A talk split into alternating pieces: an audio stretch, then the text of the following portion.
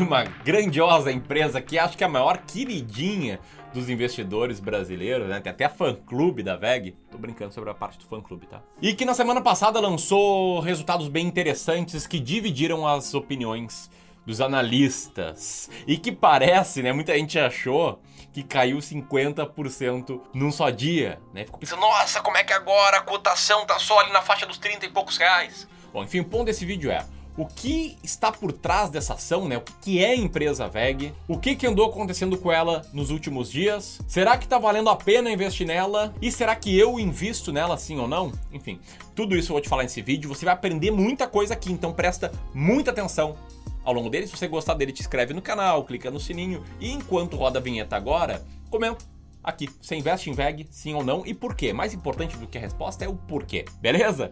Então, vamos lá.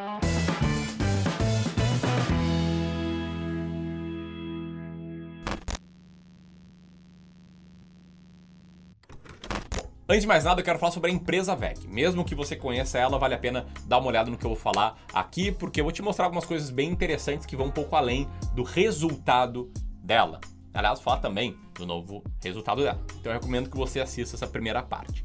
Vamos lá, o que, que é a VEG? A VEG é uma empresa que oferece soluções em máquinas elétricas, automações e tintas para diversos setores, em especial infraestrutura, siderurgia, papel e celulose, petróleo e gás, mineração e além de outros. Né? A VEG é uma empresa que tem operações industriais em 12 países e presença comercial em mais de 135 diferentes países, com mais de 33 mil pessoas trabalhando nela aí ao longo do mundo. E, embora não pareça, existe muita inovação nesse setor e cultura de inovação na VEG, né? São mais de mil pessoas trabalhando só em P&D. Bom, o que, que ela faz? Explicando um pouquinho melhor, porque se você for no site dela você vai se perder. Ela faz tanta coisa que é difícil até citar aqui, tá?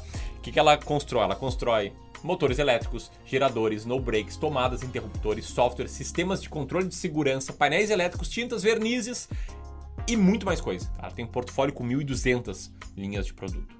Bom, alguns números interessantes da empresa, presta atenção que aí vem metralhadora de informações, tá?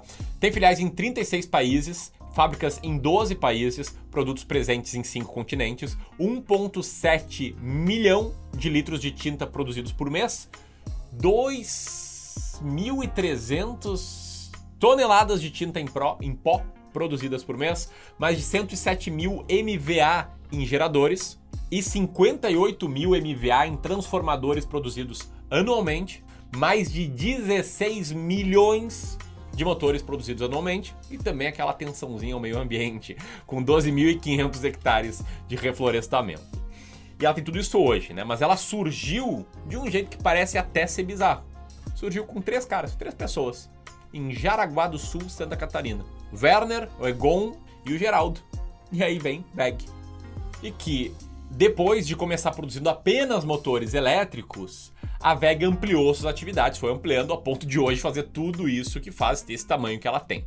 Mas vamos lá, resultados da VEG, tá? Recentemente ela publicou os resultados do último trimestre e esses resultados apontaram um lucro líquido de 764,2 milhões, uma alta de 73% na comparação com o primeiro trimestre, uma receita operacional líquida de 5 bilhões, tá? Isso aqui no trimestre, que foi 36% a mais do que o primeiro trimestre, um EBITDA de 1 bilhão, 1,01 bilhão, 64% a mais que no primeiro trimestre. E ela se tornou a quinta empresa mais valiosa da Bolsa Brasileira, o que é bem relevante, ainda mais se a gente entender que no início de 2020 ela era a 12 empresa mais valiosa da Bolsa Brasileira. Então, no relativo, ela foi uma ação que performou bem aí no prazo mais curto e, de certa forma, no prazo mais longo. Mas esses números recentes e o próprio case da VEG, ele tende a dividir os analistas. Alguns acreditam que esses resultados são razões para compra. É por conta do alto retorno sobre o capital empregado, por conta da alta taxa de crescimento, da cultura, enfim, de barreira de entrada alta, né, que tem. Outros, né, um outro time entende que a empresa é muito boa, a empresa é de qualidade, isso acho que é inegável, é muito difícil alguém falar o contrário. Né? Volta e meia até, tem gente que trabalha na VEG, comenta nos meus vídeos, acho engraçado e gosta muito da empresa. Mas entendem que não faz sentido pagar o preço que for para uma empresa boa. Né? Eles veem essa empresa com múltiplos esticados. E por isso mesmo eu quero migrar agora das, da, de falar da empresa para falar das ações da VEG. Tá? A VEG tem ações na bolsa com código VEG3, aí tem um E no final, né? WEGE3. Essas ações são ordinárias, que dão direito a voto. Aliás, aqui recentemente, tá? Muita gente se apavorou, ficou, meu Deus, caiu 50%, que é isso? Mas não foi nada disso, tá? As ações recentemente sofreram um desdobramento, né? Uma ação se desdobrou em duas, então se você tinha 100 ações, passou a ter 200. Se tinha mil, passou a ter duas mil. E aí por diante, aí o preço, a cotação, desculpa, cai pela metade, mas você continua com o mesmo patrimônio, tá? Não muda nada. Aliás, um parênteses, né? Quem acha que ação barata com cotação baixa, um desdobramento é prova que não. Se a VEG quiser fazer um desdobramento de 35 para 1, ela passa a valer um real a cotação. E é uma empresa bem cara, como eu já vou te mostrar. Bom, vamos lá. Quer que investe na VEG? Mais de 50% da, das ações pertencem a WPA Participações Serviços SA e tem 35,38% em free float na bolsa que está presente né, na carteira de 219.109 investidores pessoa física, 2.421 investidores pessoas jurídicas e 978 investidores institucionais. Os dados recentes da ação mostram múltiplos bem esticados. Um preço por lucro de 55 vezes, um EV/EBITDA de 39 vezes, um preço por valor patrimonial de 12 vezes, ou seja, múltiplos caros e são caros por quê? Porque o ROI, o Return on Equity da empresa, o retorno sobre patrimônio líquido, é de 24%, e o ROIC, o retorno no capital empregado, é de 19,30%, o que em tese significa dizer que é o seguinte: todo lucro que a VEG reinveste faz a empresa crescer uma taxa de 19% ao ano, em tese, né? Claro que não é bem assim preto no branco. Sobre dividendos, é uma empresa que tem uma boa constância, Tá? Distribui bastante, distribui um payout acima de 50%, ou seja, mais de metade do lucro ela distribui, mas ainda assim o dividend yield é bem minguadinho, 0,89% ao ano. Por quê? Porque ela tem múltiplos de empresa cara. Se ela está valendo 55 vezes o lucro e distribui metade do lucro, isso percentualmente a cotação da ação vai ser baixa, beleza? Mas enfim, eu mostrei aqui um monte de característica, um monte de coisa, e aí o ponto é, será que é o suficiente para investir nela? E aí até consigo imaginar os fãs da VEG falando, por favor, Ramiro, diz que você investe sim, sim. E acho engraçado, sempre tem uma empresa popular que eu invisto, a galera vai à loucura, né? Ei, graças a Deus, então, que bom, somos acionistas, somos sócios. Eu acho até, de certa forma, engraçado, mas bacana isso, tá?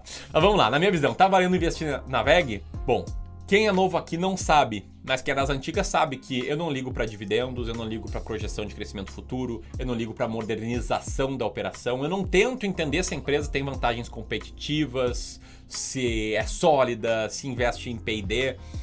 Eu respeito quem investe assim, mas não é a minha filosofia de investimentos. Aos raivosos, né, que pensam, ah, mas como assim? Não é minha filosofia, ponto. Minha filosofia olha uma única coisa na hora de selecionar uma ação. Se ela está descontada ou não. Se ela é uma ação barata ou não. Por quê? Porque eu sou adepto a uma filosofia chamada Deep Value Investing. Aliás, tenho um fundo de ações chamado Clube do Valor Deep Value Investing. É investimento em valor profundo. E aí eu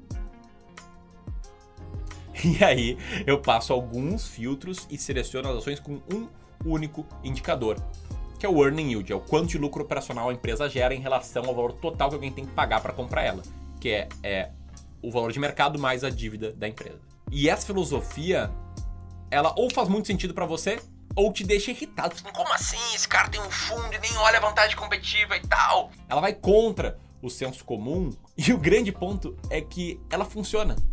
E funciona bem. E mais, ações baratas tendem a vencer as ações caras. Olha esse gráfico aí. A linha azul é uma carteira com as ações mais baratas da bolsa. A linha vermelha é uma carteira com as ações mais caras, 20 ações, rebalanceadas trimestralmente. A gente consegue fazer essa comparação né, de carteiras de 20 ações baratas com 20 ações caras desde 2003. Olha a diferença no retorno anualizado de lá para cá, no backtest, no estudo. Que mostra uma coisa bem louca, né? Se as ações caras têm um retorno bom, até parecido com a média do mercado, significa que tem ações caras que performam bem. Só que na média, uma cesta de ações caras vão pior que o mercado. E eu sei que retorno passado não é garantia de retorno futuro, mas esse método se provou eficaz em diferentes períodos temporais, em diferentes países, em diferentes continentes. Então eu tenho bastante convicção que ele faz sentido para o longo prazo e é assim que eu faço para selecionar ações para minha carteira.